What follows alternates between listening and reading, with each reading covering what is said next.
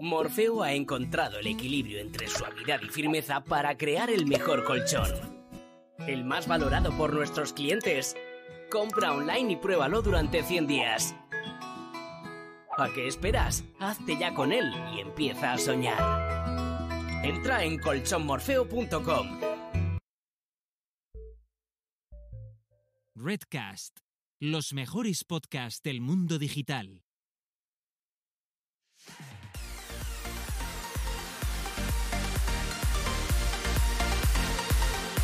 Bienvenidas, bienvenidos y bienvenidas al podcast Búscate la vida y a lo que es nada más y nada menos que nuestro trigésimo tercer episodio donde dos personas autodenominadas señoras que les gusta hablar sobre marketing digital y otras cosas. Por un lado tenemos a Gisela Bravo, especialista en automatizaciones en marketing y en otras cosas, aunque ella no lo cuente. Yo hago cosas, soy catalana, hago cosas.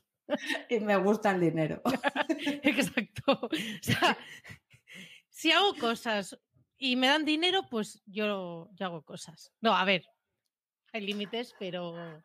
El límite es el cielo, el límite es el cielo siempre que haya dinero. Pero por el otro lado tenemos a Carlota Galván, que tiene una agencia con su propio nombre y apellido, que es Carlota Galván es la gran agencia de marketing digital 360 y que os ofrece eh, toda clase de servicios, pero además no solo marketing digital, sino que también offline. Porque precisamente en una charla que, que das tú por allí de café, que fue concretamente de cafeína, con Luis y Álvaro, comentabas eso, que tú también aportas esa parte offline que mucha, bueno, muchas agencias nos centramos todo en lo digital y que tú también dices, hey, eh, vamos un poco a la vida real. Sí, hola señores, que la publicidad empezó con los romanos y yo soy de la estirpe antigua y estudié publicidad y relaciones públicas y todavía sé de offline que todavía esas cosas pasan, ¿no?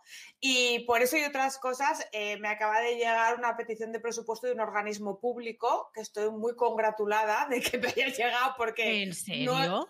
En serio, entonces voy a mandarla a ver si cuela, pero es un organismo público y me ha escrito directamente, porque yo ya no tengo ni formulario. Señores, quitar el formulario no sirve para nada, que te escriban directamente. Tú dejas el email y si ellos quieren te escriben.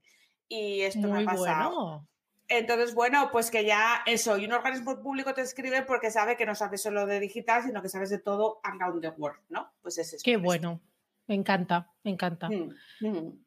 Pues, ¿qué, te iba a decir? También te han mencionado hoy en otro directo, en el que tú no estabas, em, en el directo de, Rubén Alonso con Chus. Ah, sí.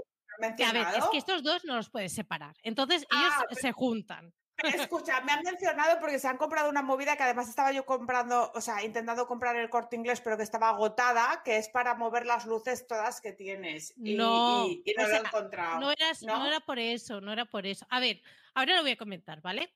Pero eh, decían de que tú, que a mí me ha sorprendido, ¿eh? O sea, yo, yo flipaba y digo, yo creo que se han equivocado de Carlota. A, ver qué han dicho, a ver qué han dicho. No, porque ¿eh? dicen, porque estaba Xavi Iglesias, el amigo Xavi, que lo tenemos que invitar, que ya me sabe mal, pobre hombre. Ah, sí, Xavi. Em, estaban hablando de, criptos y cosas de estas. Y se pues ve. yo de eso no es una mierda. Ah, pues espérate, espérate. porque dice Rubén porque Carlota Galván, además ha dicho con apellido, ¿sabes? Carlota Galván eh, me comentó un, no sé qué, un plugin de WordPress en el que hacías algo con seguridad de, blockchain y no sé qué. Sí, pero eso es otra movida diferente, no tiene nada que ver con bitcoins, es em, autoría de contenido a través de bloques de blockchain, que es diferente. Es un plugin que, había creado un desarrollador que era para... Eh, como quien dice, cifrar tu contenido y ponerle un sello a través de blockchain y de cadenas de bloques eh, sobre que ese contenido tú lo habías publicado ese día, esa hora y que cualquier cosa que se publicase después ya no tenía eh, esa autoría porque tú lo habías hecho antes. Y, y lo que hacía ese plugin era eh, como auditar cada palabra de ese contenido y certificar que estaba desde ese día a esa hora en ese blog y que por lo tanto cualquier persona que lo hiciese después era una copia. Eso es verdad, pero no tiene que ver nada que ver con dinero. Es que no, pero piensa que eh, los bitcoins están con la tecnología de blockchain. Exacto, pero es que el Pues blockchain... yo he gente- la- flipado, tan mencionado que tú habías dicho esto, todo lo que acabas de decir, yo acabo de flipar también, porque es que yo no entiendo nada. Yo estaba así, yo estaba mirando y Chus también, ¿eh? Chus tenía una cara que, que digo, es que, es que soy yo, o sea, no estoy entendiendo nada de lo que estás Es que, diciendo. es que la tecnología de blockchain no es solamente para hacer, eh, para minar criptomonedas o para hacer pasta, ¿vale? O sea, la tecnología de blockchain es simplemente coger un conjunto de ordenadores o PCs eh, separados, a grosso modo, ¿vale? Separados en muchos lugares del mundo que puedan certificar sin que estén presionados por ninguna autoridad ni por alguien que diga que esto tiene que ser así, sino que son mogollón de fuentes independientes que certifican que eso es real y se hace a través de una cadena de datos. Entonces, el blockchain se podría utilizar para muchísimas cosas. Lo que pasa el- que lo que se ha utilizado principalmente es para eh, eso, minar pasta y para crear un- una especie de imperio económico hasta que le metan mano, ¿eh? A eso se le va a meter mano al final, por parte de estados y de bancos, porque... Pues porque se le va a meter mano. Bueno, en fin, eso sería para otro programa de No, no, no, no, conspiranoia. o sea, eh, muy bien, muy bien, la verdad. Yo pensaba que se habían equivocado de Carlota, digo, yo creo que... No, o sea, es que Pero aquí... que sabes, veo que O- no, no, o- os voy a contar una cosa. Aquí la que parece ¿Qué? subnormal, que soy No, yo. No, digo del tema. A mí me ha sorprendido que supieses del tema tan específicamente. O No, sea, pero no, te mira, hacía es- yo de eso. Está hablando Adriana aquí, ¿vale? Todo ¿Qué va dice? firmado por sus, pues, por sus ocho anteriores entradas, por lo tanto, todo es vinculante. O sea, es un sistema de certificación al final y no se podría utilizar para un montón de cosas y buenas y que no fuesen solo económicas. O sea, se podría hacer para un sistema que fuese democrático, pero a nivel joder, no sé, como un V de vendetta, ¿vale? No harían falta gobiernos, no haría falta gente mangando, porque No harían falta notarios, ¿no? Y- Imagino. Sería un sistema, si se hiciesen las cosas por blockchain y fuesen democráticas, que aquí está, entramos ya en un tema un poco más eh, político y de rollo. Otra ¿cómo vez. puede- Ya, ya nos metemos Sí. otra vez en política. Sí, pero, pero, a ver, yo me estoy entendiendo. O sea, realmente eso sería un gobierno del pueblo. ¿Sabes? Si, si- si de verdad se pudiese implementar esa tecnología, pero no solo para hacer pasta, que es como se está haciendo ahora, ¿no? Y, y que realmente también en la tecnología ahora mismo del Bitcoin y tal también está manejada por cuatro empresas. Si de verdad dejasen soltar esa tecnología como, como debería de ser, bueno, en fin, que igual se puede Tía, explicar que mejor. continúa, que muy bien, que, que pensaba que de verdad que me está sorprendiendo muy gratamente. Perfecto, Eh, perfecto. Sí, pero, pero que igual es una conversación que a nadie le está interesando, que nos está escuchando, es un poco profunda, ¿no? Pero que. sí Perdón, se- pero aquí eh, Dani Seo dice, eh, dice que no sabe, pero ha explicado el blockchain mejor que algún gurú. Pues, pues, bueno, pues la, la verdad que la tecnología Pues esta venga, para me hacer, animo. la tecnología esta para hacer el bien estaría muy guay, pero como todo lo que está guay para hacer el bien termina siempre utilizado para hacer el malo pasta, ¿no? Pero está muy guay. Y, y una de las aplicaciones que este chico, que era un hacker que desarrolló este plugin, era para eso, para evitar que la gente robase cosas que no eran suyas. Y ese plugin estaba en activo hace un tiempo, lo que pasa que lleva mucho tiempo sin mantenimiento. Entonces tampoco quiero decir el nombre para que la gente no se lo instale, a ver si le va a dar fallos con el WordPress y tal, ¿no? Pero era una idea Mm. muy buena. Pero al final, como todas las ideas de WordPress que al final no tienen desarrollo porque no hay pasta, pues se terminan un poco muriendo. Por eso cuando Sí. veáis un plugin que os gusta y es gratuito y tiene la opción de dar un poco de pasta o de donación al autor, yo os diría que la deis porque hay plugins que molan mucho y este molaba mucho. Pero Muy ya está, está un poco tal. Muy Pues bien, sí. pues perfecto. Me ha encantado. Pues pues sí. Masterclass eh, rápida de eh, blockchain. Pues, bueno, nada que ver, pero precisamente en ese directo yo he hecho las pruebas. Eh, esto lo tenemos que implementar, ¿vale? Eh, no sé cómo y tal, pero yo quiero llegar a ese nivel porque no puede ser que Rubén Alonso ya lo tenga, ya lo tenga hecho. ¡Eh, eh, es-! Perdona, perdona, pero que estamos en ello, está pedido. Tú no te preocupes, que eso está llegando. ¿El qué? Todo, las luces, los comandos para que la gente nos cambie las, eh, las luces y que nos ponga sonidos y Es todo. que, es que yo esa automatización he dicho, pero, pero, pero bueno, No, ¿cómo, está me he podido quedar fuera yo de esto? Y ¿Cómo, cómo Rubén, puedes? y- y Rubén, te queremos, pero vas a flipar, no vas a poder con lo que está por venir. No, No, vas a poder. porque, mira, yo cuando tenga mi nuevo setup, eh, es que... No, no, no, no. lo que se Y, realización aquí tiene mucho nivel, porque nosotros tenemos realización, que unas tenemos una categoría. ¿eh? Ah. Pues sí, yo he estado jugando ahí con los comandos de Flash, no sé qué, que le parpadeaban todas las luces, etcétera. Bueno, una, No te preocupes, que eso, eso, eso va a llegar. No, tú, eso ya lo hacemos, tú tranquila. y ya está. Y ya, Y ya está. está. Pero Pues- bueno, ¿cómo te ha ido la semana? Cuéntame. Pues mira, eh, la verdad que iba todo bien hasta que he tenido una reunión de dos horas para hacer eh, tandas de cambios en una web enorme y me he quedado bastante desmoralizada porque, mm, porque no entiendo, no entiendo a las personas, no entiendo a los CEOs, no entiendo a los consejos directivos de España, no entiendo por qué algo que estaba revisado y era final, de repente llegan unas personas que dicen esto no era así y vamos a cambiarlo todo. Y bueno, es un poco desmoralizante porque no entiendo la burocracia que hay en este país ni por qué Mm. sucede. No, es que esto no pasa en otros países. O sea, tú trabajas con gente que me, me jode decir esto, ¿eh? Tú trabajas con gente anglófona o trabajas con gente francesa y mira que yo los franceses, lo siento si hay algún francés escuchando mal, les tengo un poco de inquina y tal, personal. He trabajado con mucho francés y tienen una cosa un poco napoleónica y un poco Pepe Botella, todo el, ge- todo, todo el tema, ¿no? Y si no, le- y si no sabéis de lo que hablo, leer historia. Entonces, eh, lo llevo mal. Pero, tía, eh, no lo entiendo porque yo creo que somos muchísimo, las empresas españolas y en general los españoles somos muy buenos en muchas cosas, pero no sabemos em, aligerar procesos. No, No, sabemos. no. mm, ¿Sabes, no? Yo creo que em, aquí en España a nivel, a, a nivel cultural ya existe una, una jerarquía muy bestia que como que te viene ya eh, autoimpuesta. Eh, somos, seguimos siendo un reino. O sea, sí, sí, sí. Es ¿Vale? Entonces, creo que ya hay una cultura así de que, em, de que digamos que para ser superior tienes que ir demostrando cosas. Y tú, eh, ¿cómo, cómo, va, ¿cómo va a pasar por alto un proyecto sin que tú des tu opinión y se hagan cambios porque tú crees que es así? No, no lo puedes dejar pasar. ¿Que, que se atrasa el proyecto dos meses y llegáis tarde al mercado? Da igual.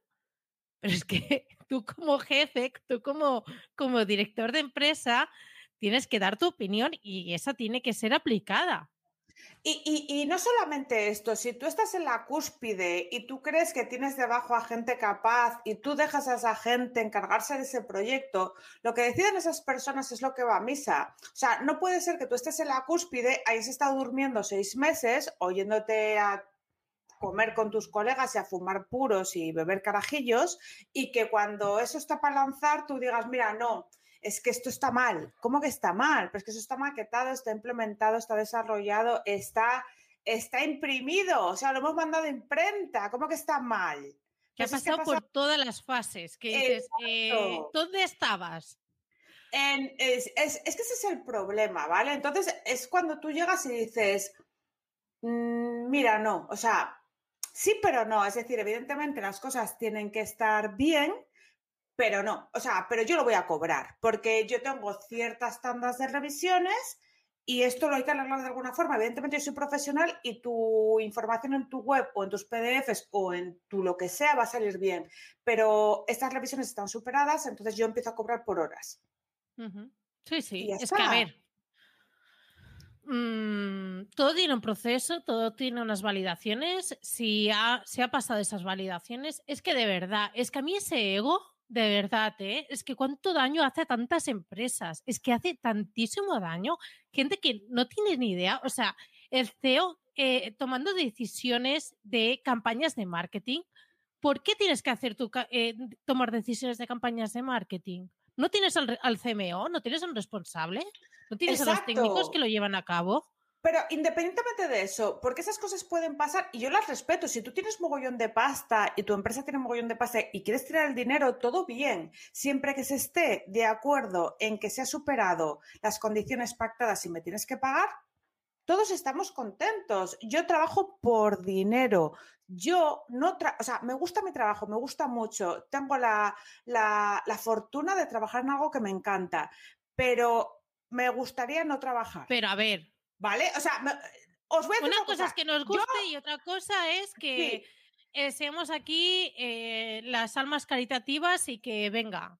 Eso es, yo no trabajaría para clientes si pudiera. O sea, si yo tuviese mucha pasta, trabajaría solo para mis cosas y para probar si funcionan o no.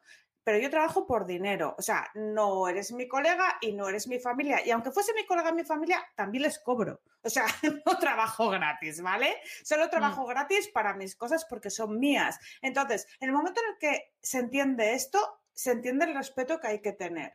Y ya está. O sea, y yo regalo hasta cierto punto, hasta que ya no me apetece a ver, regalar. Obviamente hay cierta flexibilidad, hay cosas que.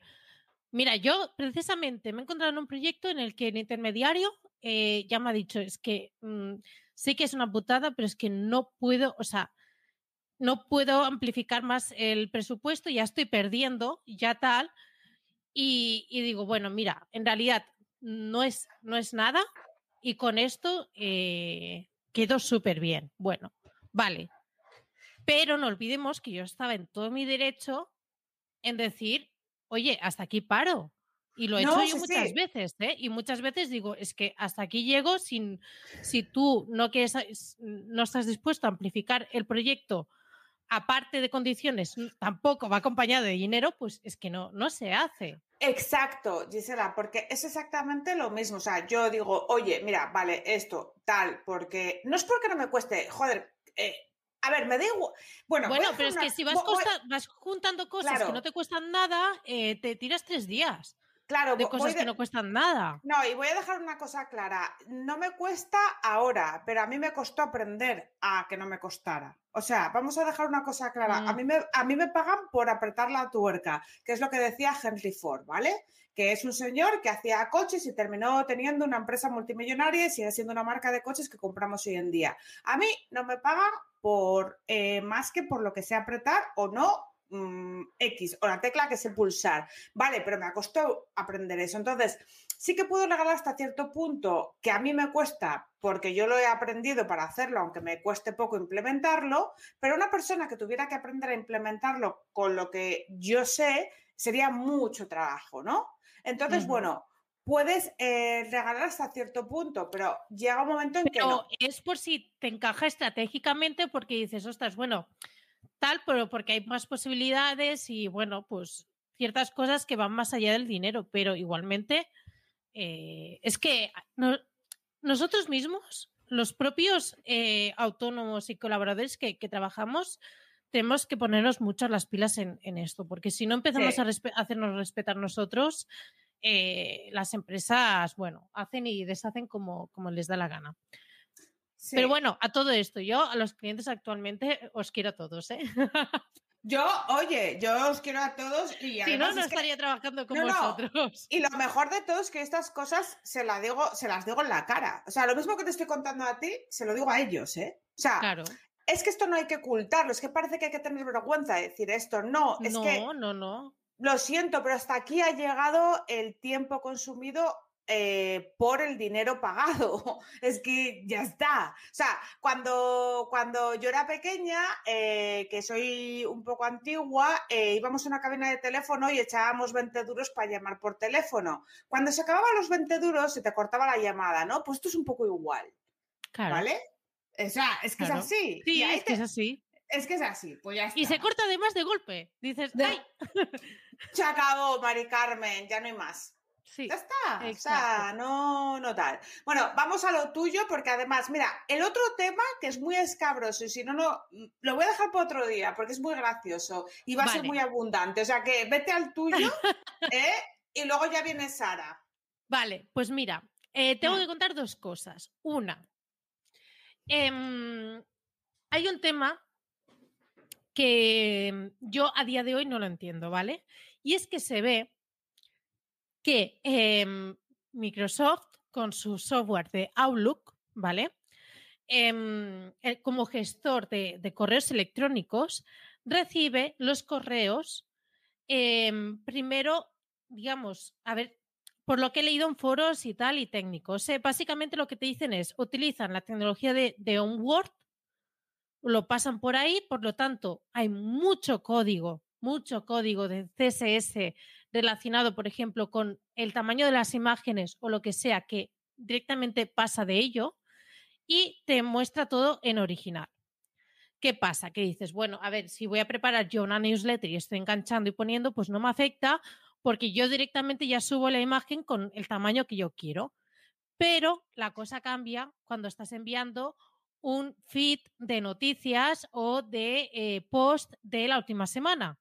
Que la gracia que, que tienes que, que si lo vinculas a un feed, esto automáticamente lo que te hace es eh, coger todos los últimos posts de la última semana cuando tú le, le indiques y te lo, te lo, envía automáticamente a la lista de contactos que tú ya eh, hayas puesto. ¿Qué pasa?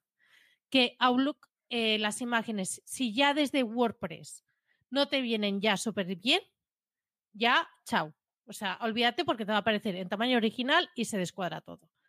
Pues... Sí, o, o, o, la miniatura que le apetezca. Pero ¿no? ¿cómo puede ser que un gestor de correo electrónico versión 2019 no haga caso a un código de CSS como puede ser un, el máximo de ancho de una imagen?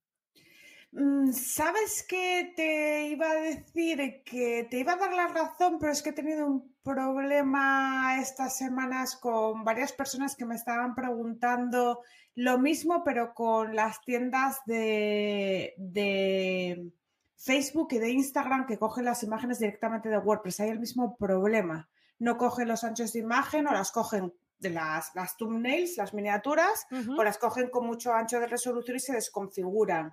No sé uh -huh. si es tanto un problema de Outlook o un problema del propio WordPress, ¿eh? Yo, por lo que he leído, era, era esto, porque yo, digamos, cogía la imagen de WordPress, decía, ok, pero ponme eh, como máximo este ancho. Uh -huh. Y en todos los demás eh, gestores de correo electrónico te parecía, pero precioso. O sea, te parecía ahí una formita que, vamos, que daba gusto. O sea, pero que solo, en Outlook, pasa con Outlook. Ah, sí, ah sí, bueno, pues entonces ya. En Outlook, tal. ¡pam! Toda la imagen. Y yo ahí probando el código, en vez de probar el máximo de ancho, probando no sé qué, bueno, una barbaridad. Y es que al final vi tantos hilos abiertos de, este tema y cuando ya vi que decían que esto pasaba por la misma tecnología por la que pasa un Word, que por ejemplo, por eso el CSS no sirve de nada, dije, pues nada. O sea, ha sido una cosa que yo, y me da mucha rabia, ¿eh? Pero que eso que dices, es que no puedo hacer nada. Si es que, ¿qué hago? ¿Llamo a, a Microsoft y les digo que acepten el código CSS? ¿Y tú crees que es que Bill Gates, desde que está de ONGs y más jubilado, estas cosas no le importan? Puede ser. Bueno, yo creo que.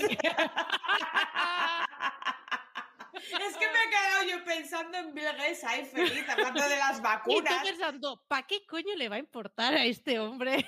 Exacto, el ancho el de Outlook, las imágenes no, en el Outlook. No acepte el CSS, pero, o sea, te acepta algunos, pero otros no. O sea, es como, hay un listado además de todos los, los conceptos de CSS que te acepta. Pero el del máximo no te, no te lo pilla. Bueno, pero en ese no.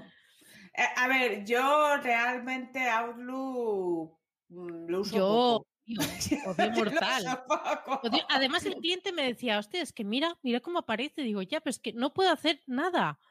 Es que no puedo, o sea, y me da mucha rabia esa sensación de decir, a mí me, siempre me gusta dar soluciones, aunque sea pagar más, pero decir, eh, vale, sé lo que pasa y sé cómo arreglarlo. Pues que esto es como, ¿qué hago? Es que me quejo de la tecnología de Outlook. Bueno, ¿Y tú, un follón. Y, y, ¿Y tú crees que bueno, te iba a decir una tontería, da igual. No, sí, Outlook mal. Eh, otro le, le, tienes que decir que otro cliente de correo y que para otro día claro, otra cosa. Y ya está. Sí, y sí. Está, es la solución. Sí. Cambia todos tus gestores de correo de toda tu empresa y las pasas en otro sitio. Esa es la solución. Es la solución, sí, sí, totalmente. Entonces, tal, sí, sí, sí. Oye, ¿Y mmm, ¿qué? ¿Qué? Déjame añadir una cosa más. Venga. Me da permiso, Carlota. eh, he probado por fin el famoso Airtable, que me acuerdo que además Noemi Carro, que estuvo aquí con nosotras, eh, Ay, nos explicaba Nos explicaba amor. que eh, tenía todo, absolutamente todo en Airtable, se gestionaba todo, etcétera. Incluso yo le pregunté, pero a ver, ¿qué, qué diferencia puede haber entre un Airtable o un Excel, ¿no? De, de funcionalidades. Y me dijo, bueno, a ver, si ya te manejas mucho con Excel, pues poca cosa más, ¿no? Pero he descubierto unas funcionalidades súper chulas. O sea, es que yo, yo creo que ya me han finalizado. Eh, he tenido que hacer un proyecto que consistía e- en, a partir de eh, diferentes respuestas en un formulario, enviar diferentes correos electrónicos y poner en copia a diferentes personas dependiendo de las respuestas. Y eso lo he arreglado tan fácil como con Tripeto, el famoso Tripeto que últimamente no para de hablar de él, y Ujú. Airtable. Con estas dos cosas yo he podido hacerlo todo, absolutamente todo. Una maravilla. Fenomenal. Fenomenal. Bueno, pues Y que sepáis eso- que para, escucha, para ¿eso este es ejemplo gratis? sirve. es, es Mira, gratis. pues yo de momento lo, lo tengo gratis, de momento con, con este proyecto. Nos, eh, sé que hay un límite, hay un límite de, de- de- de filas, digamos, de registros que te hacen y tal, que creo que están entre 100 o, o así aproximadamente, pero bueno, que cuando está de pago son 10 dólares al, al mes, que para lo que Bueno. te soluciona, eh, ya te digo Sí. yo que... Hombre, para yo la que- máquina que, que te puedes construir con eso, ya te digo que no, no es problema. Que no, que no es problema. Yo, No. yo creo que cuando ya tengamos implementados las luces, los colores y los sonidos con el stream deck este que vamos a tener dentro de poco, eh, vamos a conseguir patrocinios y descuentos para los followers que nos escuchen con este tipo de herramientas. Vamos a Sí, tío. contactar y les vamos Bueno, a decir, de "Mirad, ClickUp, yo ya por mí misma ya puedo, si necesitáis Pues descuento, tía, yo ya... pero, pero escucha, eso se anuncia, lo tenemos que poner en un banner. ¿Cuál es el descuento para Vale, ClickUp? vale. ¿Cuál Es que no me acuerdo cuál es mi código. O Muy sea, bien. Yo tengo un código de descuento del 15%. Del Para 15, saber pues más, escuchad próximos episodios. Pues eres boco de pavo, tía. Antonia, bueno, en fin, la verdad, qué poco comercial, ¿eh? Ya, bueno, ya. No, son cosas que, que- que paso por alto y ya está. Y vivo ya la vida. está. Yo, yo paso por alto un 15% de descuento porque vivo la vida feliz. Bueno, en fin, yo ya me encargaré de ¿Quién nos esto. patrocina? ¿Quién nos patrocina de verdad? Cuéntamelo. Pues es Jaime Carmar, el patrón, el que, eh, aparte de tener, tener unos mm, fantásticos em, cursos de podcast en cursospodcast.com, también tiene un servicio de mantenimiento para tu página en WordPress, en el que te va a actualizar, siempre lo vas a tener todo bien actualizado en los tiempos que haga falta, no te lo va a actualizar al día siguiente porque entonces si peta A, ya veremos, pero que, eh, bueno, tienes eh, copias de seguridad, análisis de la velocidad, informes mensuales, el soporte, por supuesto, y además es que detrás hay unos, una calidad de técnicos que eh, son nombres como pueden ser eh, David Viña, eh, Daniel Pereira, es que, vamos, que están unas manos súper seguras. Cualquiera cualquier persona del mundo de WordPress sabe que estos nombres son muy potentes y además que el precio te acompaña totalmente, ya que los planes empiezan desde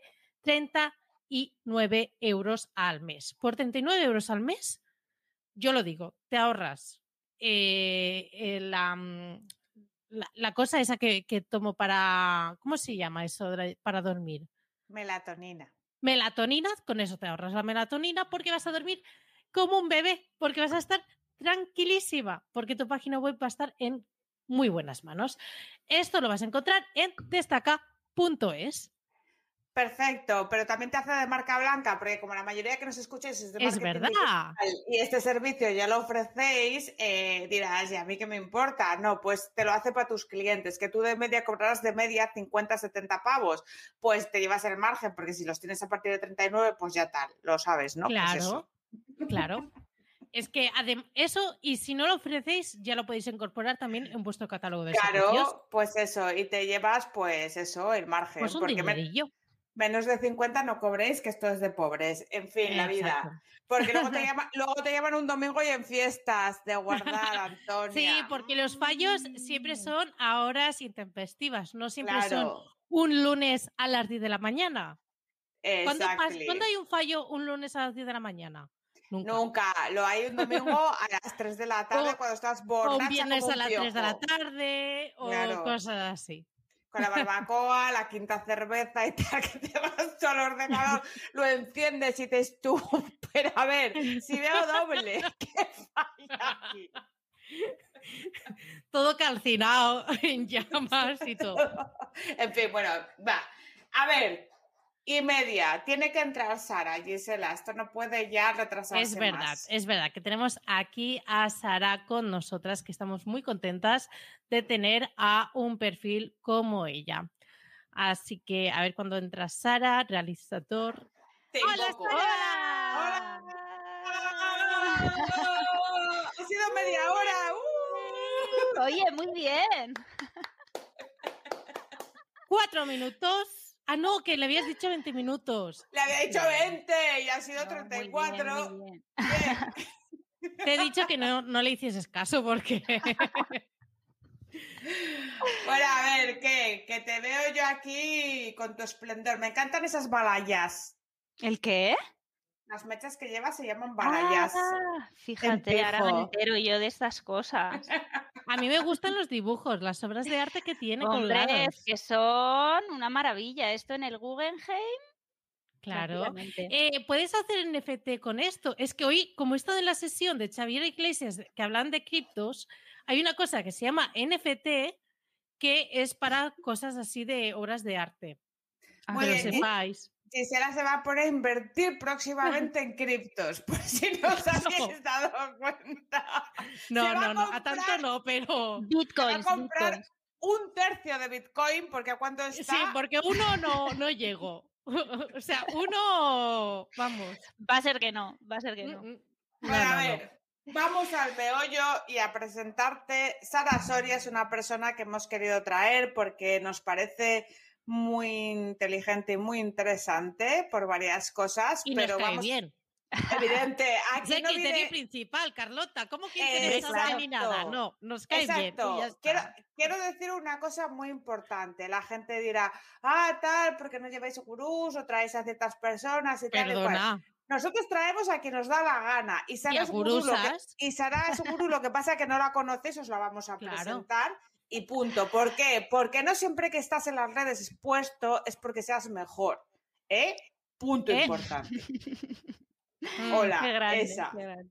Entonces, Sara se nos va a presentar ella sola, que es lo que nos gusta, y nos va a decir un poco quién es y lo que hace. Bueno, pues yo soy publicista como tú y soy especialista en marketing B2B porque llevo muchos años dedicándome a ello y sobre todo en marketing digital porque es lo que más me gusta y al final siempre en lo que más te gusta eres mejor. Y Exacto. sí, eh, porque lees más, porque te informas más y entonces yo disfruto mucho con todo lo que tenga que ver con el marketing online, con internet. Y luego, pues me gusta mucho eh, hacerme muchas preguntas y soy una persona muy inquieta que le gusta pues eh, estar en crecimiento y, y leer mucho y aplicar esas cosas que leo a mi vida. Y en ese sentido me gusta, me interesa mucho también la igualdad, porque como mujer pues la sufro todos los días en mayor o menor de medida. Desgraciadamente. Sí, y yo eh, cuando desperté los ojos y, y- y vi la desigualdad, eh, me pareció fascinante que, eh, que fuera tan... eh, que no todo el mundo la viera, ¿no? Cuando un día te, das cuenta de que ves cosas que no te gustan y que, que estás discriminada en el trabajo y en otros ámbitos de tu vida, hay un momento en la vida de una mujer, de las mujeres que están despiertas, que, que, que flipa y dice, hostia, pero esto es así y lo hacemos eh, de forma inconsciente. Entonces a mí eso me parece, siempre me ha parecido fascinante y leo un montón sobre el tema y lo intento aplicar eh, todos los días de mi vida, en Ujú. todos los ámbitos. Qué cierto es, ¿eh? Que cuando de golpe empiezas a, a ser más consciente, flipas con las cosas que dices, pero, pero, pero bueno, pero ¿qué, qué está pasando? O sea, dices, pero mm, hay, autoras que, bueno, en, en Igualdad se habla mucho del concepto de ponerte las gafas moradas, ¿no? Y que cuando te pones las gafas moradas lo ves todo con otra óptica. De, de repente dices, ostra, pero esto está pasando, ¿no? Es como... sí, sí, sí. Es no muy me lo heavy, puedo es muy- creer y que la gente no se dé cuenta y que no le importe. Que querríamos, porque eh, nos interesa mucho meternos en el barro de cabeza y saltar y hacer un ángel, querríamos eh, directamente, y sabes que nos encanta, pero querríamos antes de ello que, que la gente supiese un poco más de ti, ¿vale? Quisiéramos que, que- que supiesen en qué trabajas, quién eres tú para poder hablar de estas cosas, eh, eh, cuál es tu especialidad en marketing, cómo es trabajar en una cooperativa, cómo estás trabajando. Cuéntanos un poco y luego nos metemos en el barro porque no quiero que la gente se lleve, sobre todo la gente que no tiene las gafas moradas, eh, se lleve la impresión de que mm, eres una feminazi, ese término que... Uf, Luego que- que- hablamos por favor, por favor, esa palabra. Por ese favor. término que utiliza mm, de forma, no sé si bien, mal o porque se utiliza, no sé si es, o sea, en fin, anyway, no queremos esto, queremos que primero nos cuentes tú, tú un poco cómo tú trabajas y tal, y ahora nos metemos en el barro y que te oigan hablar, porque lo que más me flipa de ti es precisamente cómo puedes hablar de cosas que otra gente hace que caigan mal, pero tú lo haces muy bien, ¿sabes? Entonces, La mano izquierda. Exacto, tienes mucha, yo tengo muy poca. Yo soy mucho de, de mano derecha, no de derechas. ¿eh? Entonces vamos a hablar un poco de... libertad. Sí, sí, sí, y vamos, yo soy una valquiria de la hostia, pero bueno. Eh, va- vamos Bueno, a al hablar de. Sara, al lío. Bueno, mira, cooperativa. yo trabajo en una cooperativa y a mí me gusta, mm, yo quería traer este tema aquí de las cooperativas porque siempre os oigo hablar de que, eh, bueno, de que muchas os habéis eh, lanzado al emprendimiento porque estabais hartas de que os explotaran en el mundo empresarial y de ver cosas que no os gustaban. Y, yo vengo aquí a contaros que existe una- un otro modelo de empresa que, que es distinto y que se llaman cooperativas. Yo no sé si vosotras conocéis este mundo de las cooperativas. Nada, yo No. por mi parte, nada. O sea, yo, yo, yo sé las cooperativas, pero de, de Rusia y estas cosas. nada más.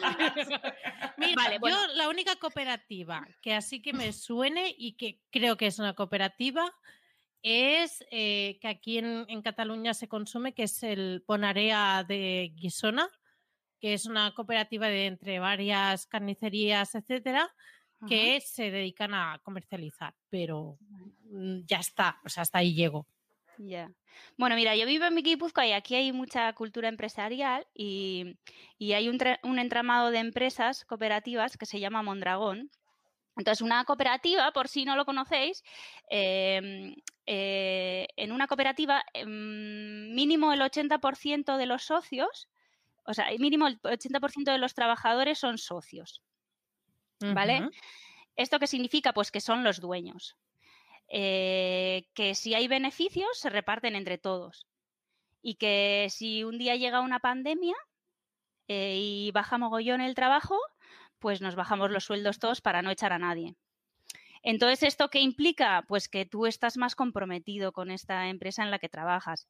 Luego, a ver, no todo es color de rosa y, y, ah, siempre hay cosas que mejorar, pero yo creo que esta fórmula de, organización tiene muchas ventajas y bueno, yo estoy muy contenta porque eh, las personas importan y se hacen acciones para eh, pues para fomentar eh, que tú estés contento en la empresa y bueno, yo la verdad que no se me ocurre una forma mejor de organización.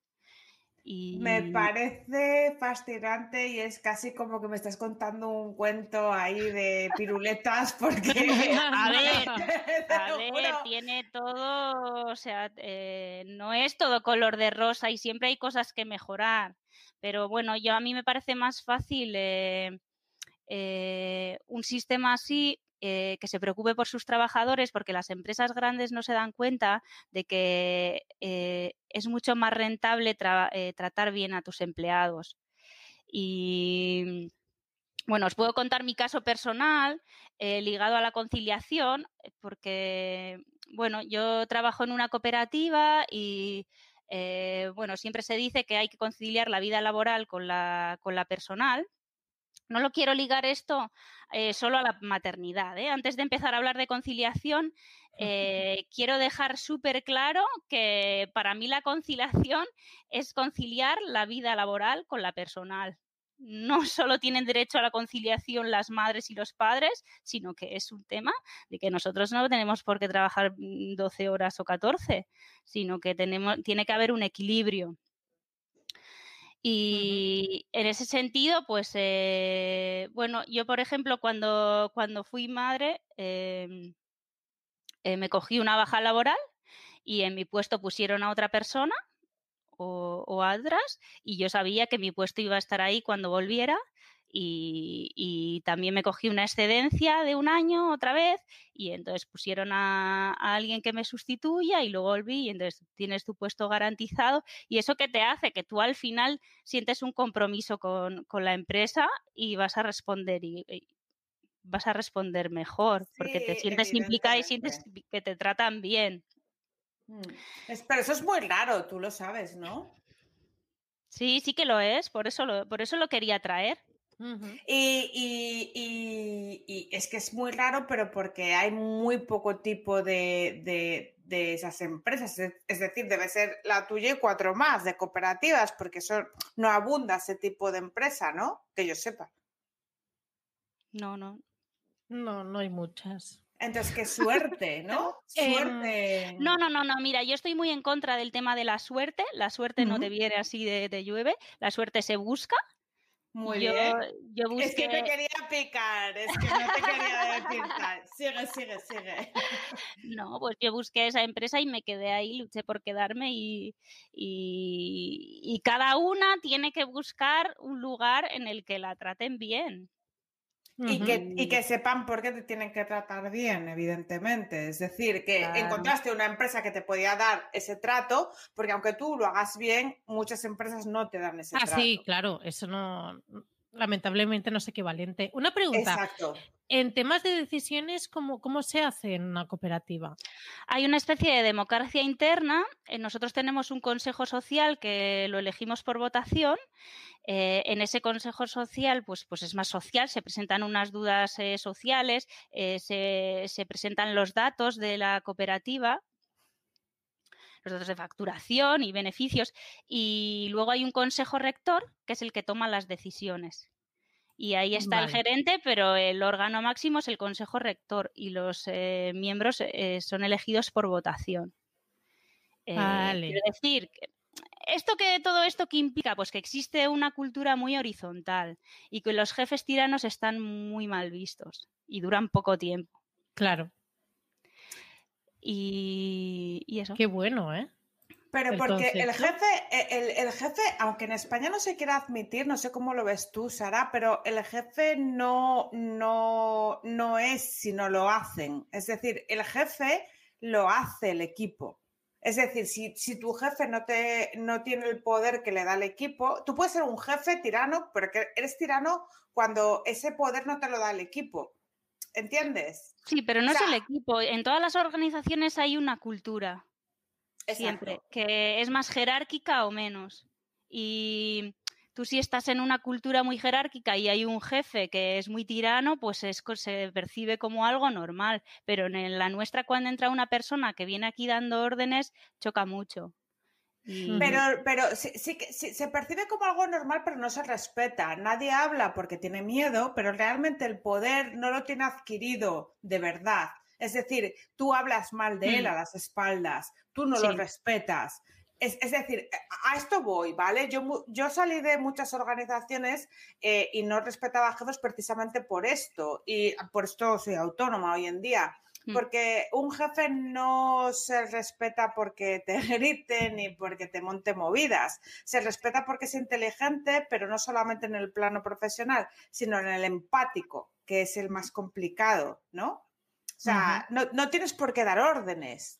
O sea, Claro. es que eso. mm, Hay mm, otras formas de ejercer la autoridad, claro, está. Sí, totalmente, totalmente. Eh, Eso es. Y me mola mucho porque tú tienes ese tipo de rollo, ¿no? Entonces, vamos ya a pasar al meollo del asunto, que ya vemos un poco la, en el tipo de organización que estás. Eh, marketing B2B, primero. Sí. Mira, yo quería hacerte concretamente una pregunta. A ver, Em, ¿Cómo es posible que gracias a una formación eh, de, de copy, de copywriter, eh, se haya conseguido aumentar, eh, bueno, o al menos se proyecten tan buenos números de facturación respecto a un año a otro? O sea, ¿cómo puede, cómo ha afectado tan positivamente a una estrategia de, marketing dentro del, del mundo de B2B? No de facturación. Bueno, es que en el mundo del B2B es muy importante generar confianza y las relaciones son a largo plazo. Eh, no son tan inmediatas, o sea, quiero decir, eh, en el B2C eh, tú compras algo y la compras inmediata, tienes un- una web, un e-commerce con un botón y compras, ¿no? Pero en el B2C, uy, en el B2B esto no es así.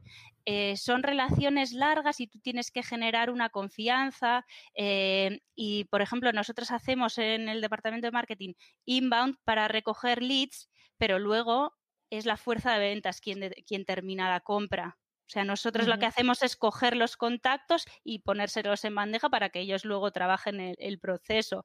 Pero dentro de todo ese proceso, que es un proceso de compra mucho más largo, porque no es darle al botón y ya está, sino que tú imagínate que eh, si una empresa que vende maquinaria o, bueno, e- en, en mi caso que trabajo en el sector de la construcción, desde que se proyecta una obra y se hacen los planos hasta que se ejecuta la obra y se, y se suministran los materiales pueden pasar años.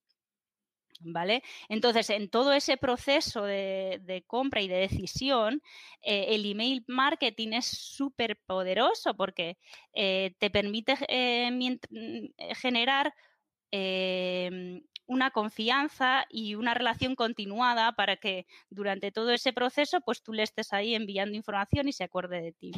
Ujú. O sea, una información entretenida y tal. Entonces, nosotras hemos puesto en marcha una estrategia de email marketing. Eh, el año pasado nos formamos en copywriting y, y- y- y- y pusimos en marcha eh, una nueva estrategia y, y enviamos eh, emails con mayor frecuencia, eh, direccionados a captar leads, contando eh, historias de storytelling y estamos a, ¿qué día es hoy? 30 de abril y ya hemos doblado la cantidad de leads que conseguimos el año pasado. ¿Ah, sí? Sí, sí. Ostras, que al final funciona, que la gente lee. Sí, la gente lee, sorpresa, ¿eh? recibimos, recibimos ofertas, de repente me responden al email y, y recibimos ofertas, o me hacen comentarios como, ay, me sacas una sonrisa cada viernes porque enviamos los viernes los emails y es muy efectivo, la verdad que estamos muy contentas con eso. Qué bueno. Mm. Pues hostia, la construcción es complicada, ¿eh? te lo digo Mm. porque yo trabajo con una empresa del sector y digo, uff, o sea que mis Mm. aplausos y mis dieces, que no siete. Sí. Dieces, dieces siempre será más que siete, aunque convierta más. O sea que. bueno, Em, que. Al loro. procedo, procedo a entrar Procede el- entrar en el barro. en lo que lamentablemente a día de hoy es un charco y es el tema de eh, feminismo, concretamente. No, igualdad. Vamos a llamarlo igualdad. Esto, esto ya no es feminismo, ¿eh? ¿Tú qué crees, No. Sara? bueno, a ver, Eh, eh, yo- me hincha la vena, que se me hincha la vena. No, a ver, Sí, hace así como voy a matarme. Bueno, a ver, la definición de yo a mí, como últimamente me estoy trabajando la mano izquierda, la, eh, eh, utilizo menos la, la palabra feminismo, pero hay que reivindicarla más, porque al final la definición de feminismo, el objetivo del feminismo es la igualdad de oportunidades. ¿Vale? Es conseguir, no conseguir los mismos derechos que los hombres, sino conseguir la igualdad. ¿Vale? Eh, no significa aplastar a los hombres ni, ni, es lo mismo que el machismo. El feminismo es lo contrario que el machismo y el feminismo defiende la igualdad y si, y si no eres feminista, eres machista. Es que son contrapuestos. Si no estás a favor de los derechos humanos, estás en contra. Entonces, eh, tiene muy mala prensa la palabra feminismo y, y hay que utilizarla más. Mira, yo a ver, sinceramente, estoy un poco harta de tener que utilizar ciertas palabras para no molestar a, a, los hombres. Porque de verdad, parece que, ay, es que si decimos esto, es que entonces se ofenden. Es que si decimos esto, es que también no, no se sienten desplazados. Es ¿eh? como, pues si es feminismo, es feminismo. Punto. Sí, sí, sí, sí. Lo que pasa que últimamente estoy más en. He pasado por todos los procesos, ¿eh? De primero cabrearme, luego. Y pienso que eh, para influir en las personas eh, es mejor no afrentarlas. Y, y, que la mano izquierda muchas veces, se con, que con la mano izquierda se consiguen eh, más cosas. Entonces, eh, bueno, a veces esquivo, depende de en qué contexto, hoy no, hoy digo que soy feminista, pero depende en qué contexto esquivo la palabra para poder llegar mejor a, claro. a, a influir en la persona con la que estoy hablando. Um, mira, lo voy, que voy, a dejar, voy, a dejar, a Gisela porque ella va con carrerilla. Y yo es ya que no... ella, tema, lo que ya hay que, que desterrar del planeta, lo que ya hay que desterrar del planeta es la palabra feminazi. Porque Por si favor. Dices feminazi, estás comparando el feminismo con el holocausto nazi. Y hay una humorista muy. Pero, pero, pero tú sabes que eso es una palabra que utilizan sobre todo para para afrentarnos a nosotras y que es de Pero, determinados claro. colectivos, pero que la usan las mujeres también. ¿eh? Pero, recor- a ver, recordemos eh, el origen de feminazi. Yo no sé cuál es el origen. Yo Pues sé que España mira, yo te lo explico. Esto se Venga. inventó, bueno, se, se- la primera vez que se mencionó esto fue eh, cuando, eh, digamos que las mujeres empezaron a luchar eh, a favor del aborto, ¿vale?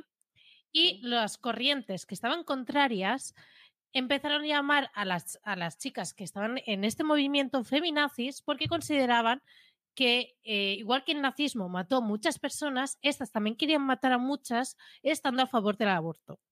Hmm. Lo inventó un político de ultraderecha muy, muy radical. Así que, por favor, Y lo importó por eh, favor. de Estados Unidos y lo importó a España un periodista cuyo nombre no quiero acordarme y lo popularizó en España también. Dil- dilo, por favor, aquí no nos cortamos. No, con pero no esas quiero dar publicidad a ese señor o no quiero. Ah, vale, pues ya está. Yo, yo luego lo busco. Luego lo Pero busco. que, que- sí. que el concepto es muy bestia. Y de hecho, a, a- a muchas personas cuando le dices realmente, o sea, piénsalo, ¿sabes? Cuando la gente reflexiona nada, dos segundos dicen, bueno, vale, quizás es una palabra un poco bestia, Claro. porque es que no, no tiene mu- mucha lógica. Una Es de las ver, cosas... Sí, perdona.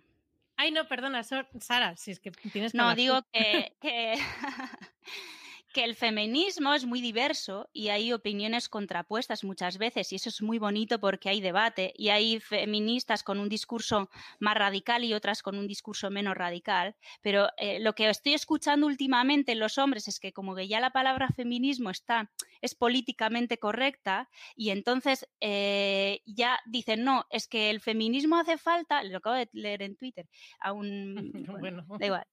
Es que todos los días a todas horas, pero el, feminismo hace mucha falta, pero eh, tu feminismo, tú eres una feminazi. No, perdona, si no te gusta mi discurso, es otro tipo de feminismo, si no te gusta, pero no me llames feminazi. Y yo, de todas formas, eh, eh, también soy mucho de reivindicar los insultos, ¿no? Porque a mí me hace mucha gracia decir que sí soy feminazi, porque, a ver, defiendo la igualdad, eh, eh, y lucho por los derechos humanos, y eso me convierte en feminazi, maravilla, soy feminazi, ¿qué pasa? Hace poco Madonna ha dicho una frase que me encantó, que dice, soy dura, soy ambiciosa y sé exactamente lo que quiero. Si eso me convierte en una zorra, está bien, me parece perfecto, ¿no? Entonces, yo, eh, esto de... Este, esto de reivindicar el insulto es muy viejo. Es como lo de cuando a los gays les llamaban maricones, ¿no? Ellos empezaron a decir, ah, pues somos maricones y se llaman maricona entre ellos, ¿no? Pues nosotras también somos feminazis, ¿qué pasa? ¿Sabes? Sí, pero que es muy triste el tema de que yo sea una zorra por querer eso y por ser eso, porque yo soy eso, yo soy una zorra, si esa es la definición, como dice Madonna, y, otras, y otras mil cosas más, probablemente lo sea, pero es triste que es una mujer se identifique con zorra y que en un tío se identifique con triunfador, macho o anyway, ¿no? Entonces, que es de lo que hemos venido aquí a hablar, que realmente lo que, lo que se nos hace ¿Qué se nos hace? ¿Por qué se utilizan esas palabras contra nosotras? ¿Y por qué, qué intenta hacer la sociedad del patriarcado para... ¿Por qué las utiliza? ¿Tú, por qué crees que lo hace, Sara? Eh, el decir que somos claro, es que hay muchos insultos que solo tienen versión femenina. Y mira, e, es, es, es muy guay eh, hacer un ejercicio y es una regla infalible para determinar si algo es sexista o no, que es que lo cambies de género, ¿no? a ti te llaman zorra y dices, a ver, ¿esto que me están llamando qué es, no? Y, lo cambias a zorro y cuando es masculino es, es, positivo, ¿no? Es astuto, es una persona astuta, pero zorra es negativo, ya está, pues esto es, me estás discriminando. Eh, esta semana he tenido también en Twitter una con eh, parienta, ¿no?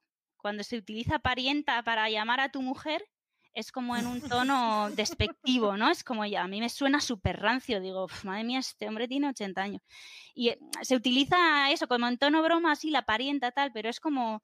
Eh, sí, es como... Es despectivo. Despectivo, despectivo, exacto.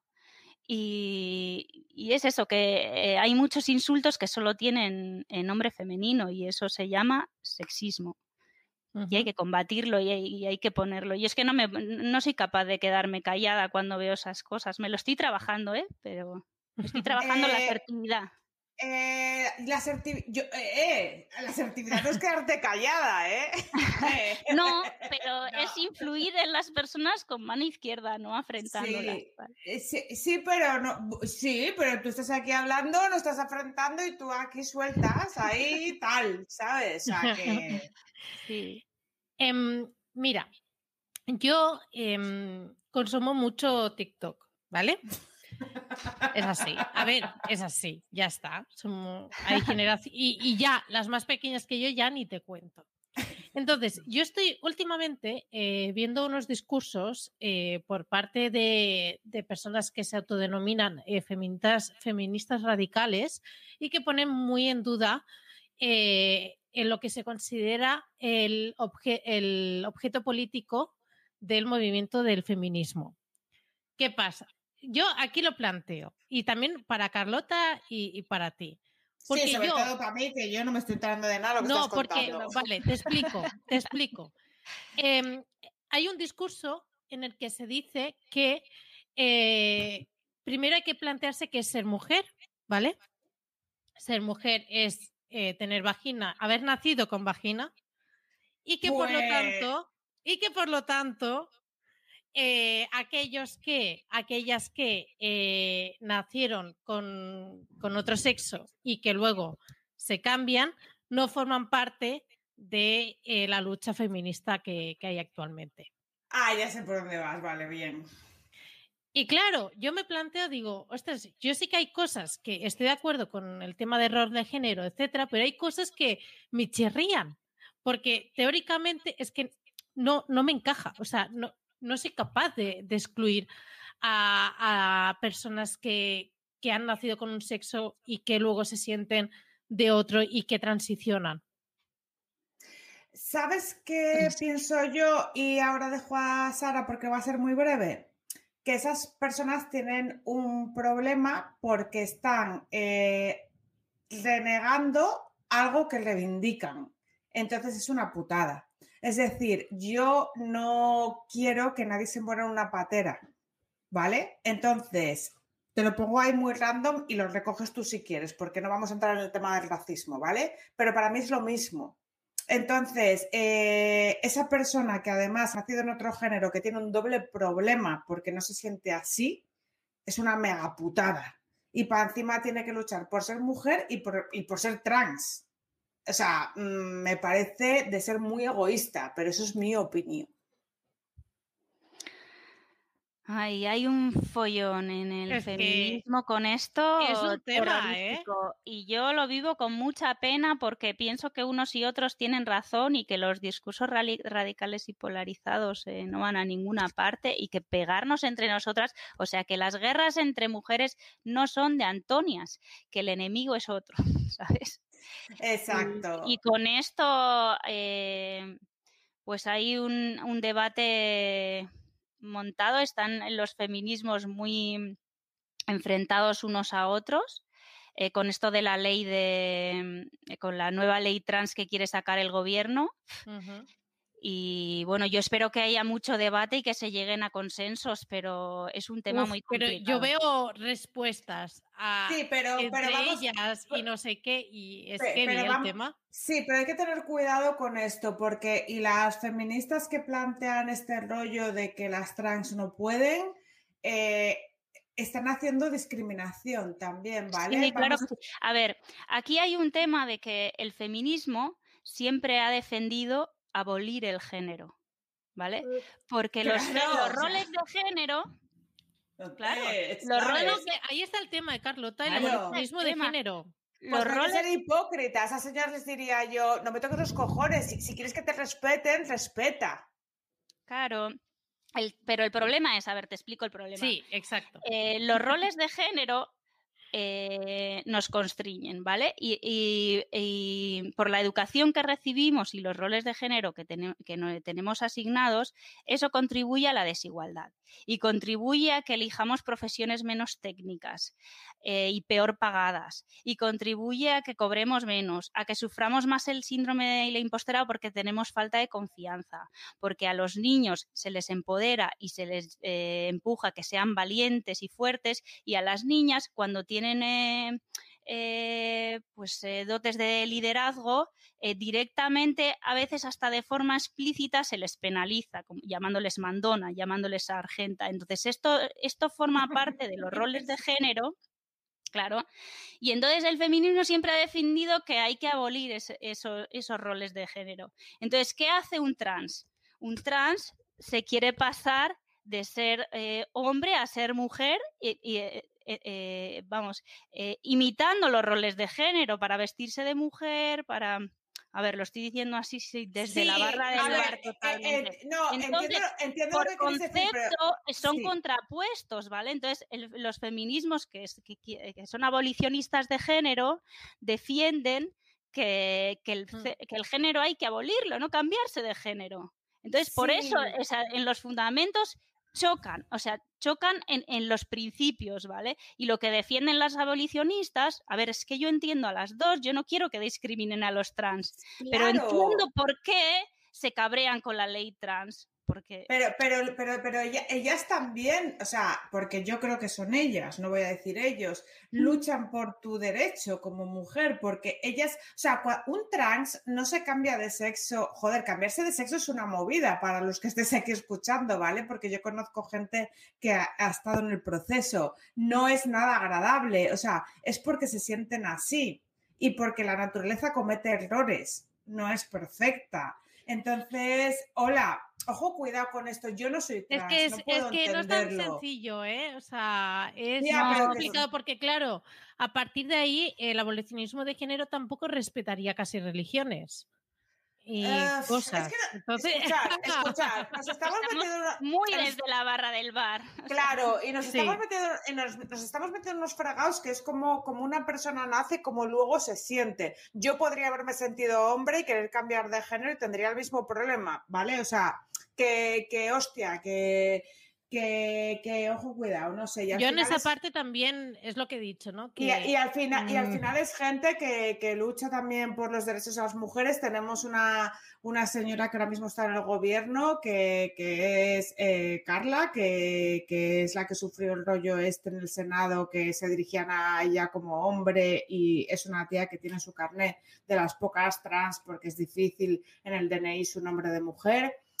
Eso tiene que ser muy duro, ¿no? Entonces, el feminismo ya sé que es complicado el tema y tal, pero también hay que entender las travesías que han hecho estas personas, bajo mi punto de vista, ¿eh? también desde la barra del bar. Yo es que yo intento que, a mí la gente que la ha pasado tan mal, tío, o sea, esa tía se tuvo que ir de Canarias y la pegaban palizas porque vivía allí como hombre, ¿vale? Y no quería ser hombre, se tuvo que ir sola con una mano delante y otra detrás.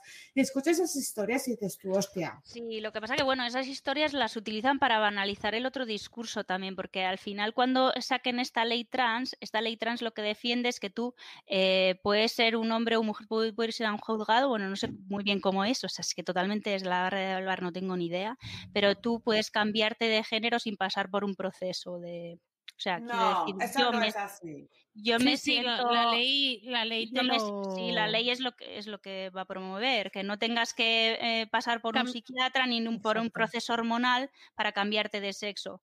¿Esto qué implica? Pues imagino sí. lo que critican las abolicionistas. ¿eh? Yo aquí es que no me posiciono porque me parece un follón. Pues entonces, si no lo sabemos mucho, que quizás vamos a otra pregunta, ¿puede sí. ser? Vale.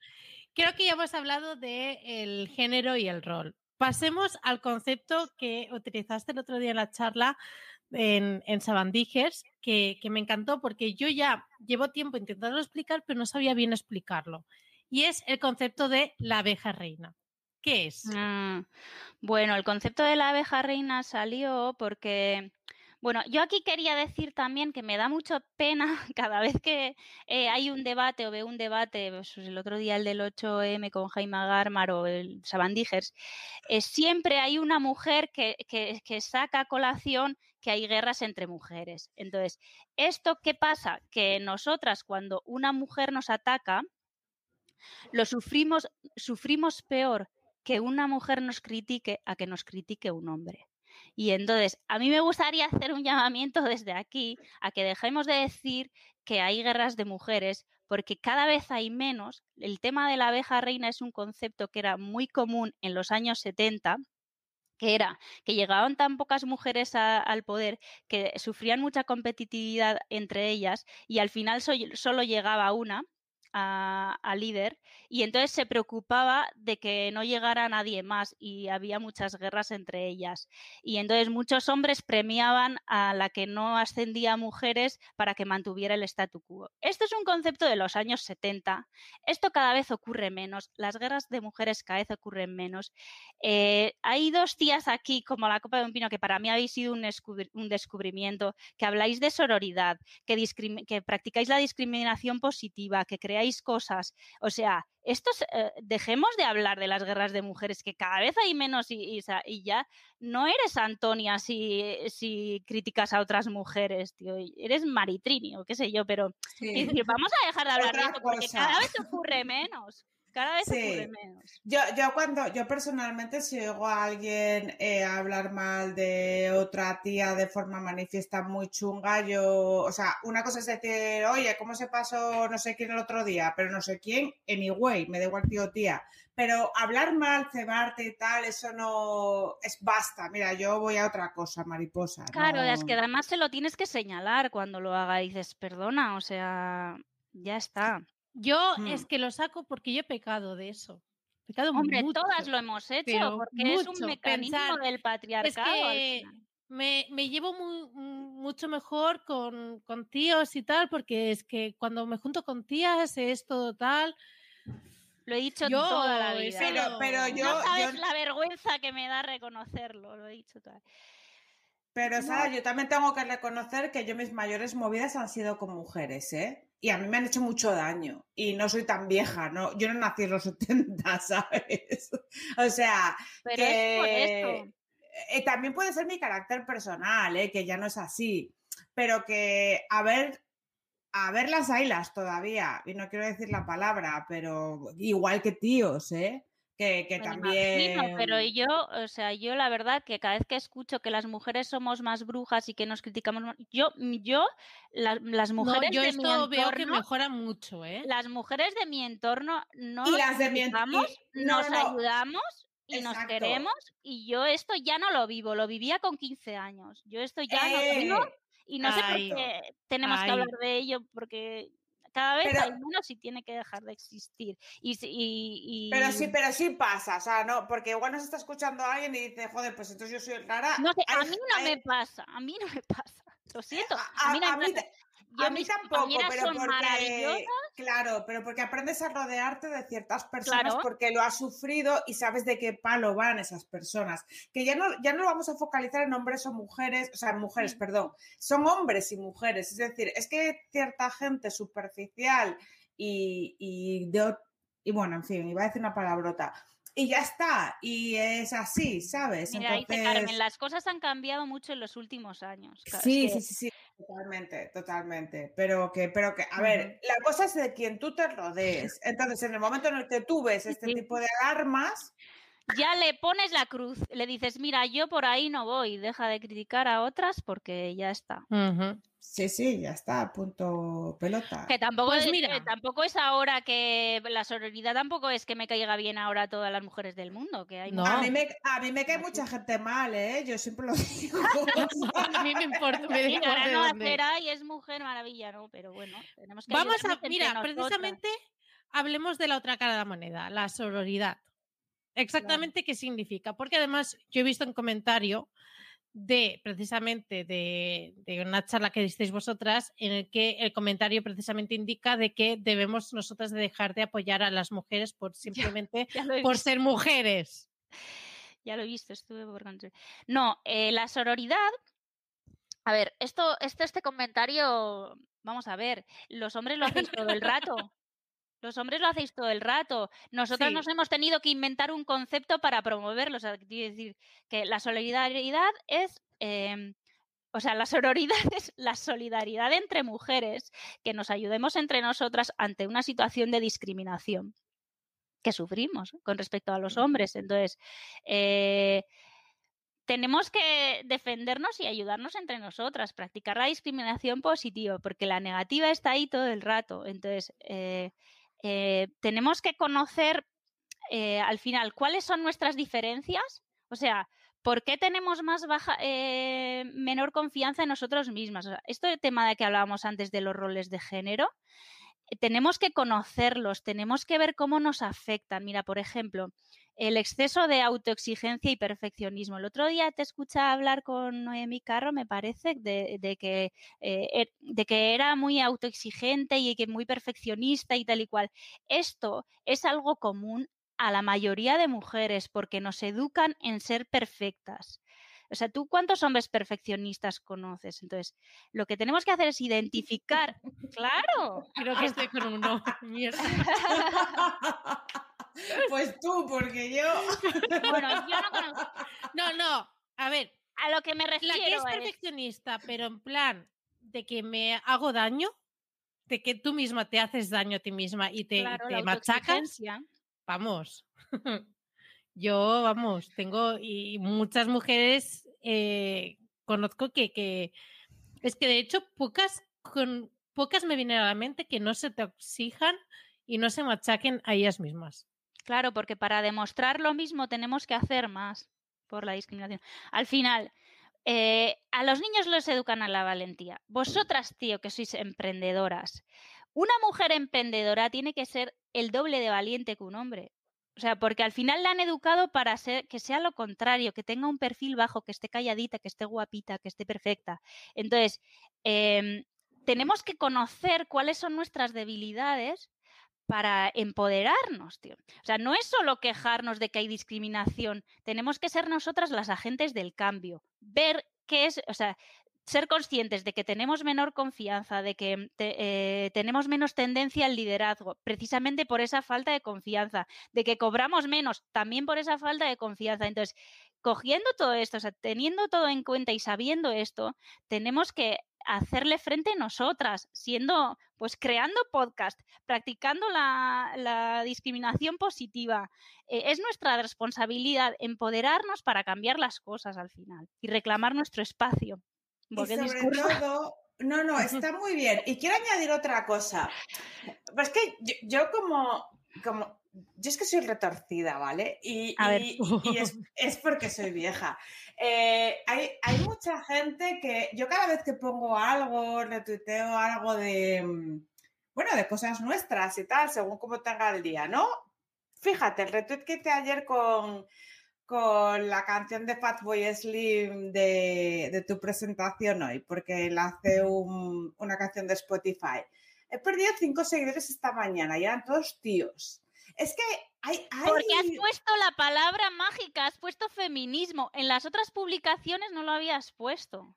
Es por lo que te digo. O sea, igual, y ya, pero es que me la suda. O sea, o sea me la suda. natural, Carlota. Te da igual. mejor. Pero, pero me la suda. Yo Me la suda gente no la quiero tener en mi Twitter.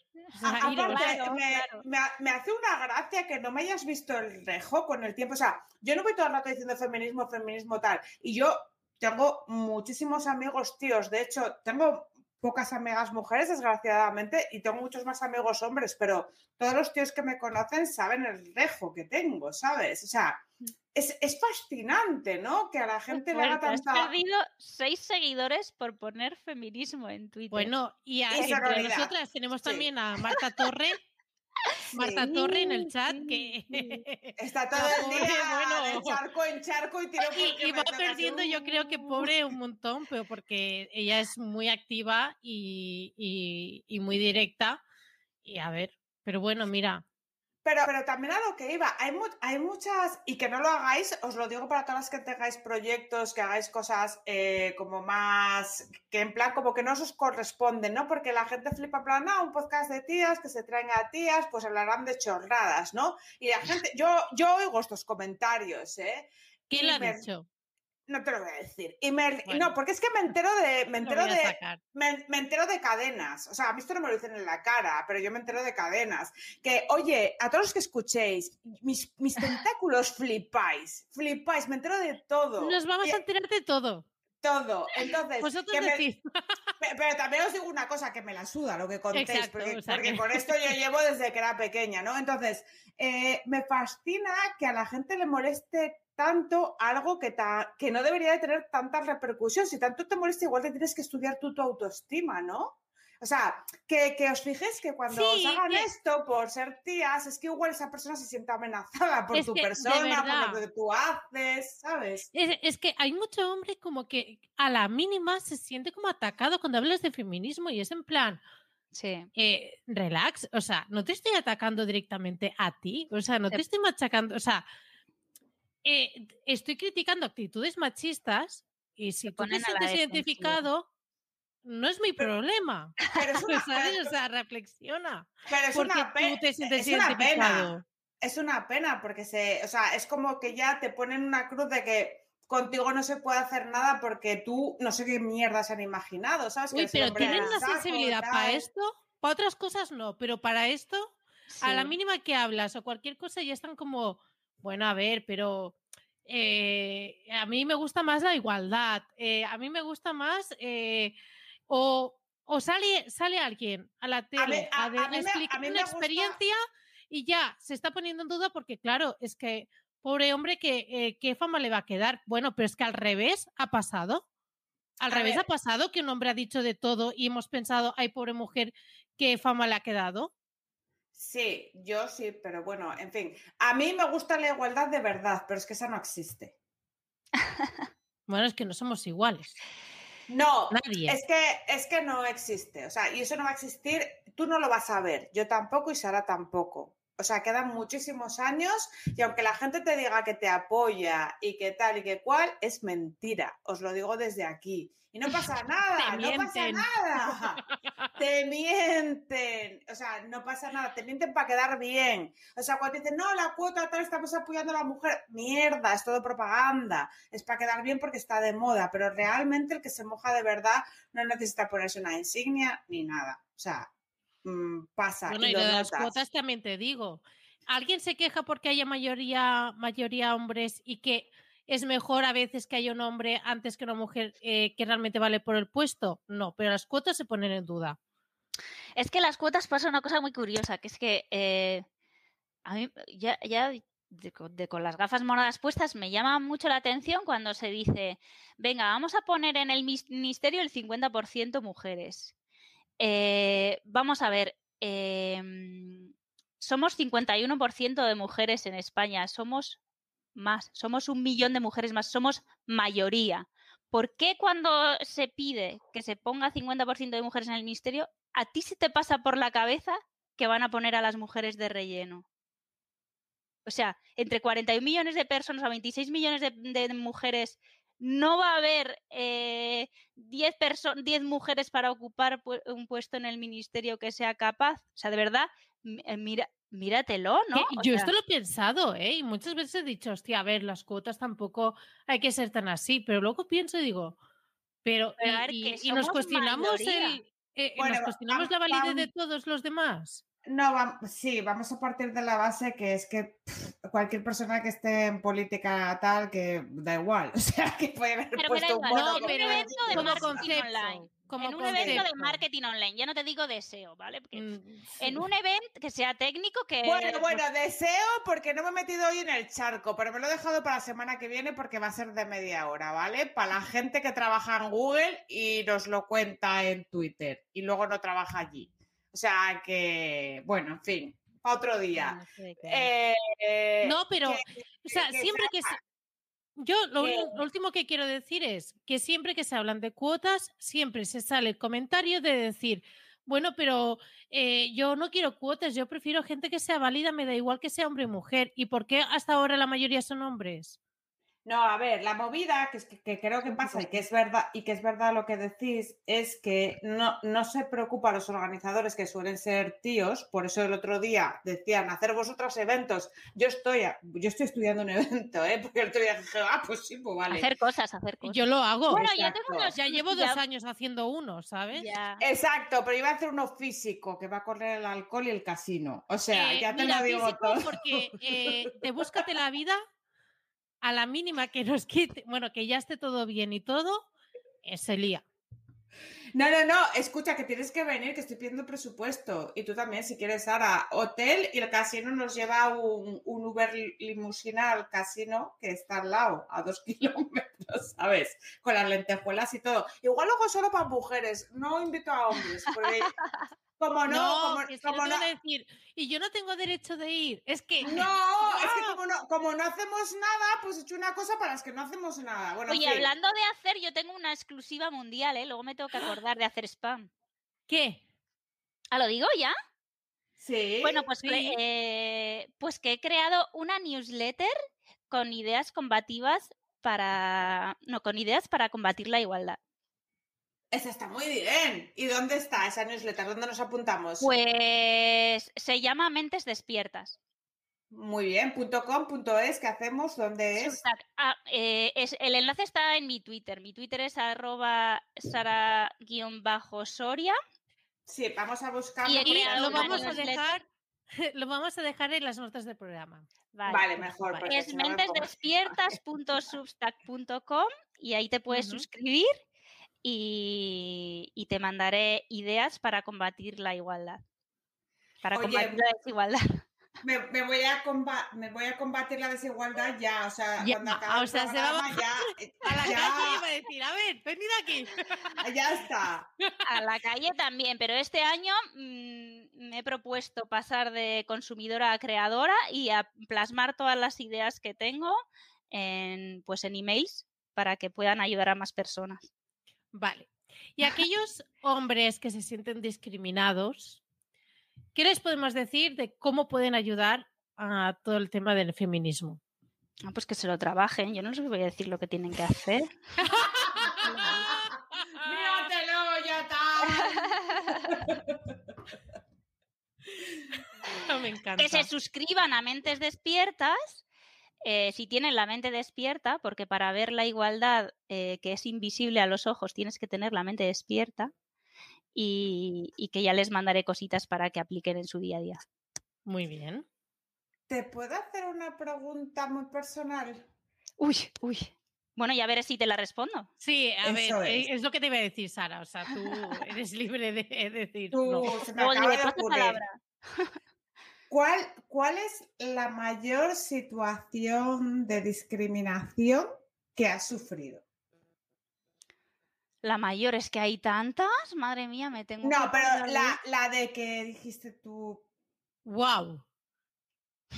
¿En serio? La de, que te, la de que te jodió un mes y dijiste tú, flipo.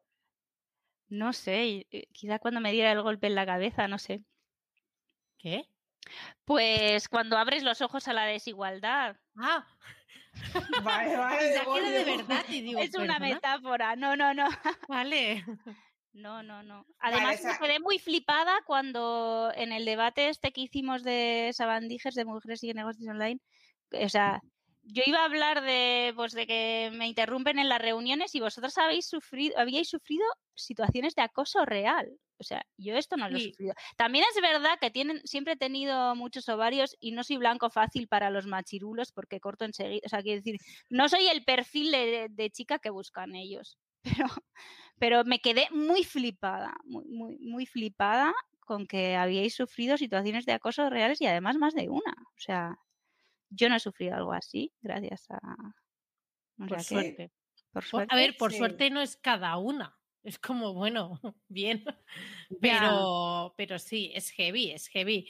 Y yo creo que no es tanto por perfil, porque por mucho que, de, o sea, vale, Da quizás te puede pillar, sí que es quizás que te puede pillar en, en un momento en el que tú quizás no tengas los recursos para, mm, en ese momento, pues afrontarlo de, otra manera, pero igualmente, al menos en mi caso particular, yo no siento que, o sea, utilicé todos los recursos que habían, eh, mm, presenté a dirección, hablé, eh, mm, o sea, tenía una barrera eh, que, vamos, que era enorme, pero aún así, ostras, pues te pasa igual, ¿sabes? Y dices, ostras, Sí, cuando un tipo de persona de este tipo está en un puesto muy alto y cree que es todopoderoso y se encapricha de una persona, le da igual, ¿eh? Le da igual qué perfil tengas. Yo podría haber sido pink y llevar collares de pinchos, que no era el caso en ese momento, pero parecido, y le dio igual. Lo que pasa es que era demasiado joven. Y realmente me pilla ahora igual, pues se come una paliza, ¿sabes? Pero no, pero en aquel momento sí aún así, Sa- ¿Sabes lo que te pasa ese primer momento? La primera vez que te pasa, te congelas. Es tan flipante que dices, es mentira. O sea, no está Yo- pasando. yo sobre y todo luego- pensé, ¿qué he hecho? O sea, Sí, exacto. Ostras, y, luego, es que y luego- dices, y luego no lo cuentas porque ¿por qué lo he- o es que sea, la culpa es mía, ¿sabes? Sí, o sea, ¿qué he hecho para que esa persona haya entendido que tiene eh, la vía Ese- libre para, para intentar lo que quiera? No Y encima no. te culpas, ¿no? Encima te Claro. culpas. O sea, te Te lo- juro, claro, ¿eh? Te lo juro. Qué o sea, fuerte. y yo te estoy hablando de no hace tanto, de 2018. Ostras, tú, sí, ¿en sí, serio? que ¿Y sí. no has denunciado esto a la poli ni nada? Mm, paso.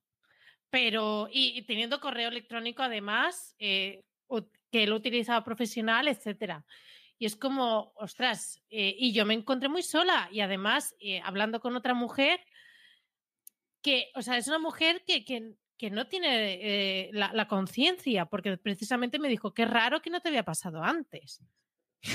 Dices, Me encanta, me encanta ese tipo de comentarios, ¿eh? De, ah, bueno, que claro no te ha pasado antes que porque es que yo lo llevo en la frente, ¿sabes? Yo, eh, además, recorría ella pensando, ostras, pues quizás me va a entender mejor, ¿sabes? O yo qué sé, o no me va a juzgar o lo que sea. y dices, ostras, pues me sabe mal también por ella, porque ya eh, también eh, que no, que tampoco lo veía, pero bueno, en fin, la vida. La vida total. Sí, sí, sí. Pero bueno, que Eh, yo creo que hemos hablado de todo, ¿eh? Otro día hablamos más de esto porque, ¿sabes? Es, es muy tabú. Y sabéis que según una estadística, una de cada tres mujeres en España ha sufrido acoso sexual en el trabajo. Uno de cada tres. Una de cada tres. Voy a buscar la encuesta porque es real, ¿vale? Y lo que pasa Ah, que mira, no aquí estamos no- dos de tres. Exacto, o sea, hola. ¿eh? Entonces, eh, eh, no solo es fuerte, eh, da pena, porque imagínate lo que pasaba hace 30 años. Es Y que que- no, y no que- me lo y-. Y hay gente que han violado y que no ha dicho nada, ¿eh? Sí, sí, claro.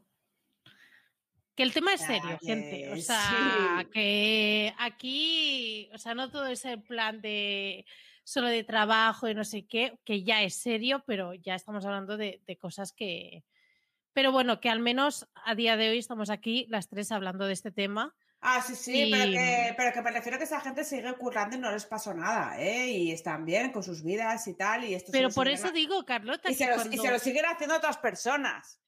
Pero que por eso he dicho que cuando una chica a veces explica lo que sea, eh, dicen, ay, le vas a arruinar la vida a él. Perdona. ¿Perdona? Pero Pues al, re- ojalá, al pues perdona, ojalá. pero, pero además, cuando un hombre dice barbaridades de una mujer, a ella sí que se le, se le señaliza y a ella sí que le queda una etiqueta y le queda tal. O sea, no, bueno, en fin. Sí, sí, sí, sí. Esto para otro día que nos vamos a hacer un especial, ¿sabes? Exacto. Pero Ya que Da, da para Hemos- especial, desde luego, madre mía. hemos, hemos hablado de todo, aunque se nos, se nos quedan cosas. Además, no has contado nada de lo que es ser madre, porque yo sé que tú eres madre, Sara, y que te ha costado y que te, te costará compaginarlo con tu trabajo y en tu casa con tu marido y tal, ¿sabes? Poco se habla de la lucha que hay cuando se tienen hijos para que las cosas sean igualitarias. Pero bueno, como tampoco Eso da entrar- para otro capítulo también, madre mía. Claro, y porque también aquí hay mucha gente que no se escucha que no tiene hijos ni nada y que no lo va a entender, ¿sabes? O sea, Pero hay que gente que sí, que sí, pero que bueno, que también atribuirle ese mérito. Yo no sé cómo lo hacéis la gente que tenéis hijos, ¿eh? Yo, yo yo, no puedo, tampoco. Yo no puedo cuidar de mí misma, imagínate de peña pequeña, ¿sabes? Yo tengo dos gatos y ya digo, uff, por suerte que se limpian solos, Sí. que ellos mismos se lamen y todo. porque si no- Pero ha estado genial. Tampoco, o sea, no queremos hacer el programa más largo porque luego nadie se lo No, no. escucha, pero estaríamos aquí tres horas, ¿sabes? O sea, que vamos Pero queremos tu spam, aparte Sí. de tu maravilloso spam que, que has hecho sobre, sobre esta newsletter de mentesdespiertas.substack.com que dejaremos en las notas del programa.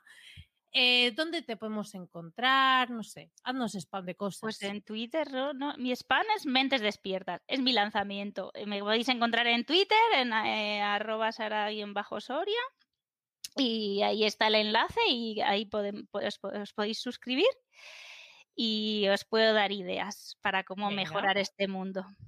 Pues otro día te traemos para hablar de esas ideas, porque eso no lo sabíamos y entonces no hemos dado aquí la suficiente información. Otro día hablamos de todas esas ideas y de lo que tú quieras, si te parece. Pero cuenta con el spam de las Antonias. Claro, para que esto.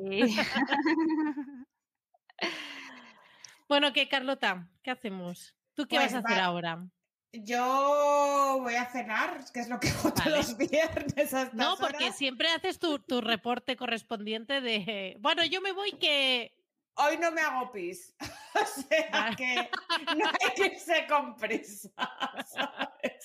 Bueno, pues muchísimas gracias, Sara, de verdad, ha sido súper interesante eh, todo lo que has ido comentando, todas tus eh, explicaciones, etcétera. He mostrado conceptos que, que creo que eran necesarios al menos definirlos y bajarlos un poco. Y, mm, y nada, que súper agradecida. Gracias a vosotras. Sois geniales, es guay haber Oh. encontrado a mujeres como vosotras en el mundo del marketing online. Oh, Eh, eh, ya nos caes mejor. Mucho mejor. Bueno, Carlota, pues, ¿te despides tú? No, tía, no me hagas esto, que he hecho la entrada Vale. que ya no me acuerdo cómo se despide. Vale. Pues nada, a, a ti que nos estás escuchando, que yo tengo que despedir otra vez, quería decirte que eh, recuerda que siempre nos puedes encontrar durante toda la semana, que sé que nos echas de menos, a arroba búscate barra baja la vida. Y también tenemos un grupo de Telegram, La Mar de Majo, en el que hablamos, somos, bueno, es la sororidad en persona, también te digo, nos empoderamos y de todo. Y además también hay muchos chicos Antonias, ¿eh? que Sí. también son tela de cañeros también. Sí. Y eh, también quería deciros de que, oye, eh, le podéis dar a ese corazón, es, si estás en Spotify, ¿sabéis que hay un corazoncito? Pues le haces clic y así nos das a seguir. Y si quieres algún comentario o lo que sea, pues también nos lo dejas por Twitter y nosotros nos comprometemos a eh, leerlo en los próximos episodios. Así que muchísimas gracias y hasta el próximo episodio. Hasta luego. Adiós.